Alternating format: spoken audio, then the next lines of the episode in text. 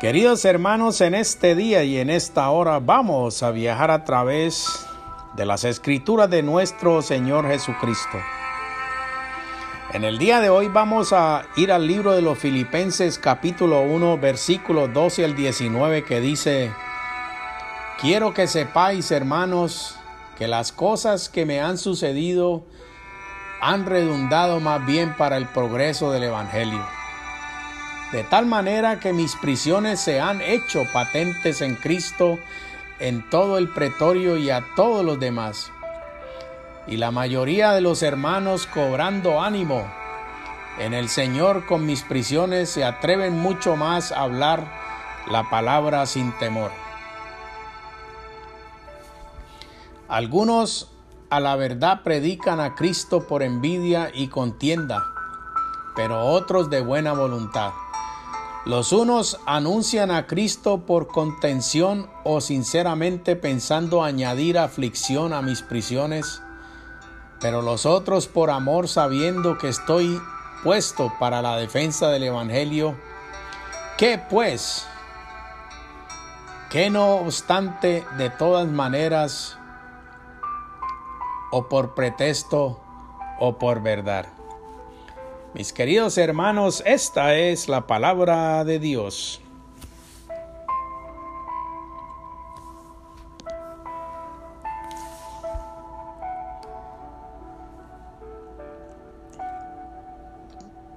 Mis queridos hermanos, en esta oportunidad, el tema principal de este audio, este capítulo que vamos a utilizar es magnificando a Cristo. ¿Qué quiere decir magnificar? Sencillamente engrandecer. Una lente magnífica aumenta, engrandece.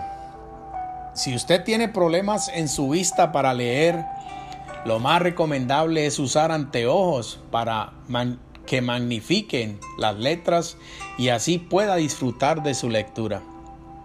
Con ese instrumento la lectura pequeña se pone grande. Cuando el salmista invita al, Señor en Salmos capítulo 34, versículo 3 dice, engrandecer a Jehová conmigo y exaltemos aún a su nombre. Está pidiendo que, no una, que nos unamos a Él para magnificarlo él es mismo es el mismo sentir de Juan el Bautista cuando expresó es necesario que él crezca, pero que yo mengüe. En Juan capítulo 3 versículo 30 está esa referencia bíblica. En la lista de nuestras prioridades el Señor Jesús tiene que ser primero en los momentos de alegría. Debe ser el principal motivo en las tristezas y sufrimientos. También ha de ocupar la primacia. Pablo escribió a los colosenses esto que dice, para que en todo tenga la preeminencia, para que en todo tenga la preeminencia.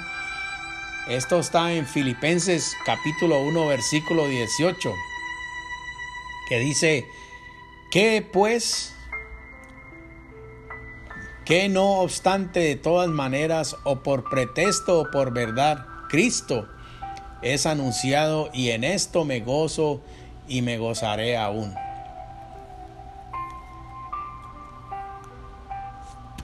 Hermanos, eh, la importancia que estamos, que queremos reflejar en este audio es a Cristo magnificado a través del sufrimiento. A través del sufrimiento, ahí es cuando vamos a magnificar a Cristo. Nuestro sufrimiento debe magnificar a Cristo siempre. Filipenses capítulo 1, versículo 12 al 18. Está bien profundizado esto que nosotros queremos plasmar en este audio. En cómo nosotros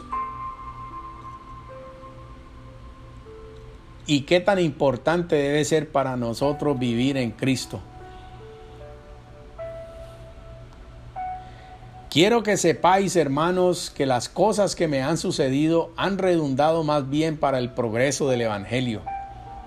De tal manera que mis prisiones se han hecho patentes en Cristo y en todo el pretorio, y a todos los demás, la mayoría de los hermanos cobrando ánimo en el Señor con las prisiones, se atreven mucho más a hablar la palabra sin temor. Algunos a la verdad predican a Cristo por envidia y contienda, pero otros de buena voluntad.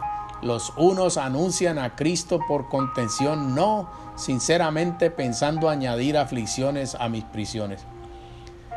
Pero los otros por amor, sabiendo que estoy dispuesto, que estoy puesto para la defensa del evangelio. Hermanos, esto es, es, es una posición profunda y firme la que Pablo al escribir tenía, estando preso, al escribir estas cartas, esa era la posición que Pablo tomaba, que a pesar de que él sufría y estaba pasando por momentos difíciles, él siempre tuvo y puso a Cristo por delante, siempre Cristo, elevando siempre a Cristo, el nombre de Cristo. Y eso es lo que cada uno de nosotros tiene que hacer siempre que estemos en situaciones difíciles y en momentos difíciles en nuestras vidas. Debemos de poner y prendernos de la mano de Dios, elevarlo a la máxima altura que Él merece.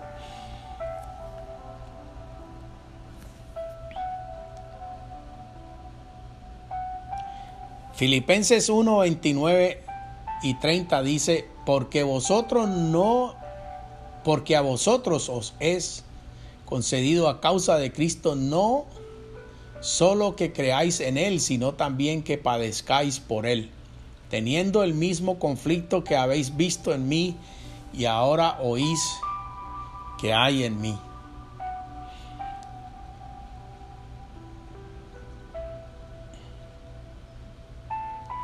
Una muy querida hermana en Cristo que se graduó del seminario, seminario teológico, regresó a su país con grandes anhelos, sueños y metas para dedicarse al servicio del Señor. Había pasado varios años fuera de su hogar y país preparándose para el ministerio. Ahora retornaba a poner en práctica lo aprendido. Pero qué tremenda experiencia fue ver sus sueños frustrados y sus ideales que se desmoronaban. Una terrible enfermedad poco a poco fue deformando sus manos, inmovilizando sus piernas e utilizando su inutilizando su cuerpo. Hasta dejarla postrada primero en una silla de ruedas y después en una cama. Por algún tiempo se sobrepuso y aún en silla de ruedas impartía clases de Biblias a niños y cuidaba huérfanos en una casa de hogar cristiana. Pero después le fue imposible estar activa. La última vez que la vimos, que supimos de ella,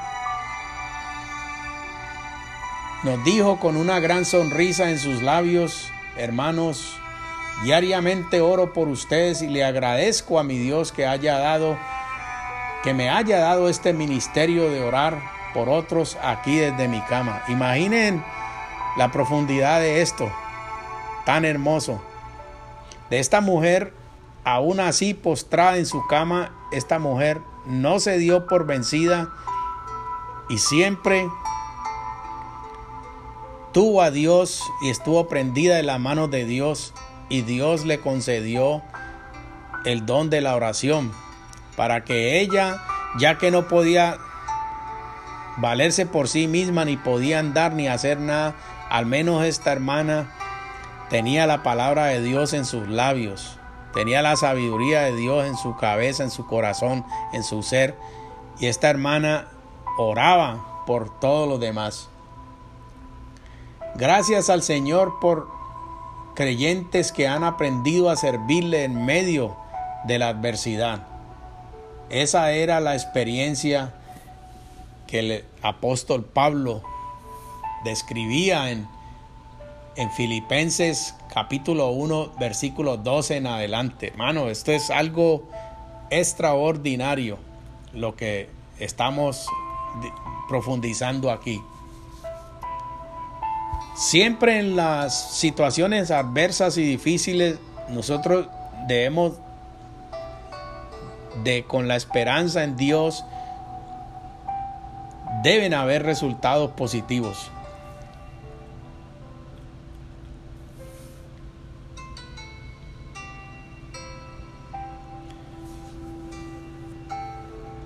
Filipenses capítulo 1, versículos 12 y 13 dice, quiero que sepáis hermano que las cosas que me han sucedido han redundado más bien para el progreso del Evangelio, de tal manera que mis prisiones se han hecho patentes en Cristo, en todo el pretorio y a todos los demás.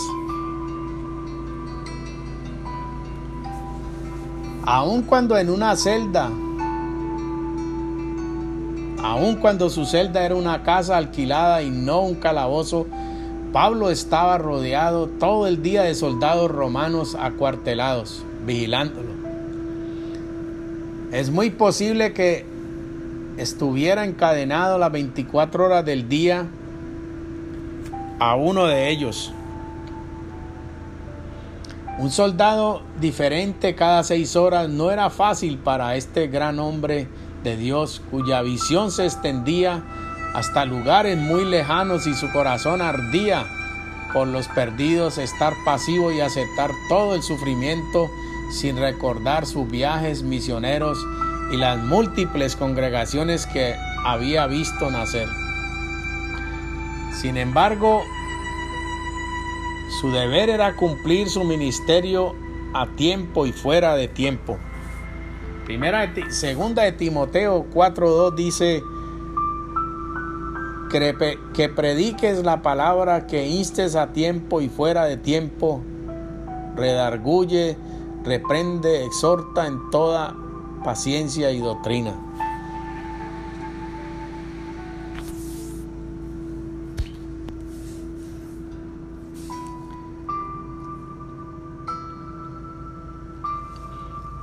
La nota del triunfo en, el versículo 12 que dice, quiero que sepáis, esta es la forma de atraer la atención de sus lectores. Era una expresión para participarles que iba a decir algo de importancia. La palabra hermanos es un término afectuoso que separa a los creyentes de los demás y los reconoce como hijos de un mismo Padre Celestial.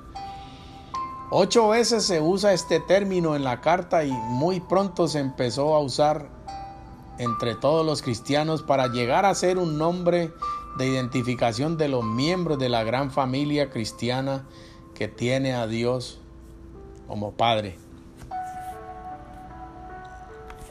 Efesios capítulo 2 versículo 19 dice, así que ya no sois extranjeros ni advenedizos, sino ciudadanos de los santos y miembros de la familia de Dios. Mis queridos hermanos, esta es la palabra de Dios. Les habló su hermano en Cristo, Julián Rizo. Amén y amén. Bienvenidos a nuestro programa bíblico con la Biblia abierta. Programa dedicado a todos ustedes con la palabra de nuestro Señor para la salvación del hombre. Estamos aquí para ayudarles con sus preguntas bíblicas y con temas bíblicos que sean de interés. Muchas gracias por visitarnos. Les habla su anfitrión y hermano en Cristo, Julián Rizo. Gracias por escucharnos.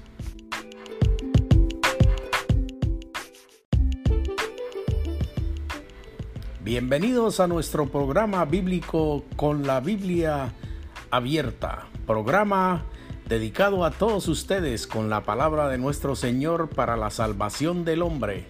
Estamos aquí para ayudarles con sus preguntas bíblicas y con temas bíblicos que sean de interés. Muchas gracias por visitarnos. Les habla su anfitrión y hermano en Cristo, Julián Rizo. Gracias por escucharnos.